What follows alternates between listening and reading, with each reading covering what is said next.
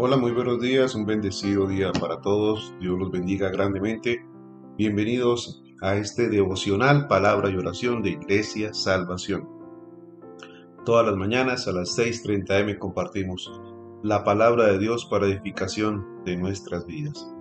Te invito a que lo compartas con tus conocidos y familiares a través de las redes sociales.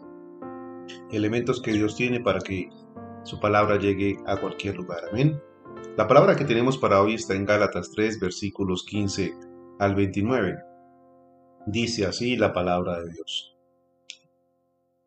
Hermanos, hablo en términos humanos. Un pacto, aunque sea de hombre una vez ratificado, nadie lo invalida ni le añade. Ahora bien, a Abraham fueron hechas las promesas y a su simiente. No dice y a las simientes, como si hablase mucho de muchos, sino como de uno, y a tu simiente, la cual es Cristo. Esto pues digo, el pacto previamente ratificado por Dios para con Cristo, la ley que vino 430 años después, no lo abroga para invalidar la promesa. Porque si la herencia es por la ley, ya no es por la promesa, pero Dios la concedió a Abraham mediante la promesa. Entonces, ¿para qué sirve la ley?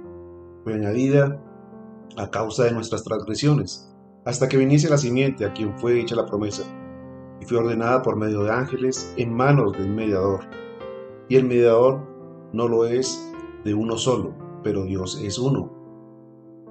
Luego, la ley es contraria a las promesas de Dios en ninguna manera, porque si la ley dada pudiera vivificar, la justicia fue verdaderamente por la ley. Mas la escritura encerró todo bajo pecado, para que la promesa que es por la fe en Jesucristo fuese dada a los creyentes.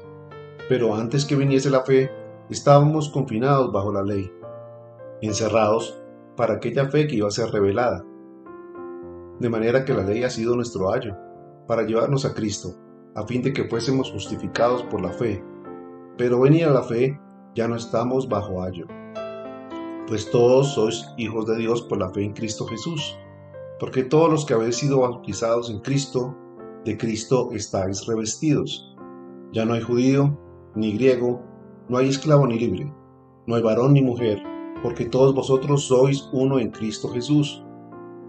Y si vosotros sois de Cristo, ciertamente el linaje de Abraham sois y herederos según la promesa. Amén.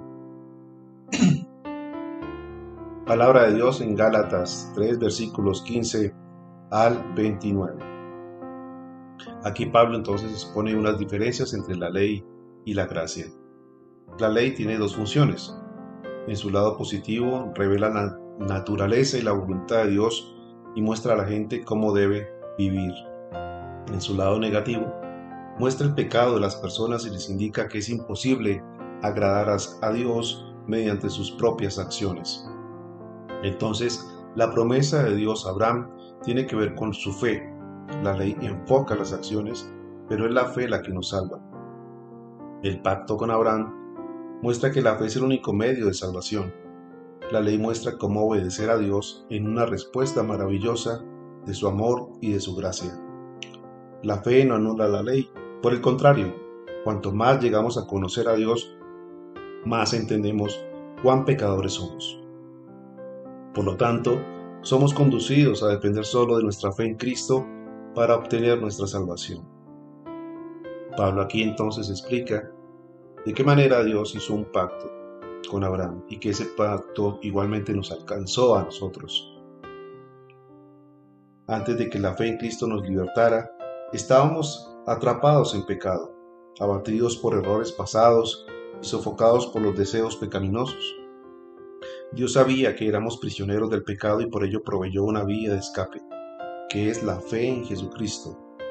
Sin Cristo, todos estamos, estábamos atrapados en las garras del pecado y solo aquellos que depositan su fe en Él pueden quedar libres.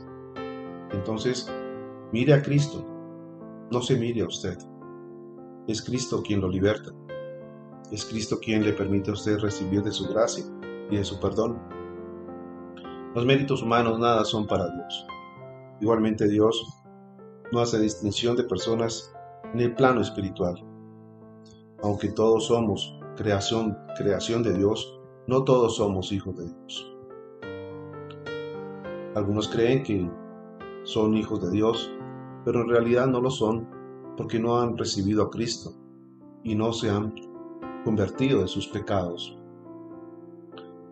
Mientras que Dios es el Padre de todos los humanos en un sentido general, porque a todos nos creó, solo aquellos que poseen su fe en Jesucristo son los verdaderos hijos espirituales de Dios. Los incrédulos son hijos de Satanás. Todos nosotros somos uno en Cristo Jesús, es decir, que todos los que son uno con Jesucristo también son uno entre sí. Este, este versículo, el versículo 28 de estas palabras, no indican que haya desigualdades de raza, de género, sociales, o, sociales o políticas incluso. Pero Dios habla aquí entonces de que hay una igualdad espiritual en nosotros, en todos los que somos hermanos.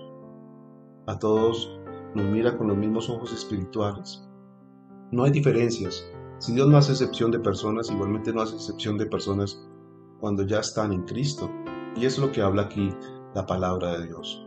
Nosotros somos entonces del mismo linaje de Abraham, herederos según la promesa que Dios le hizo a Abraham hace más de dos mil años. Por ello podemos confiar que hemos sido revestidos de Cristo y que el linaje de Abraham somos y herederos según la promesa. Por ello vamos a orar. Padre bendito, yo te doy gracias, Señor, por esta mañana. Bendito seas, Señor. Gracias por esta misericordia y gracias porque esta promesa también fue para nosotros. Gracias, Señor, por ese pacto que hiciste con Abraham, el cual, eh, a través de él, a través de la simiente, Señor, que es Cristo, ha llegado también a nosotros esta promesa. Nos ha alcanzado nos ha tocado también a nosotros. Gracias Señor, porque por medio de la ley pudimos conocer lo pecadores que somos. Podemos reconocer que no somos libres de pecado mediante nuestras propias acciones, sino a través de Jesucristo.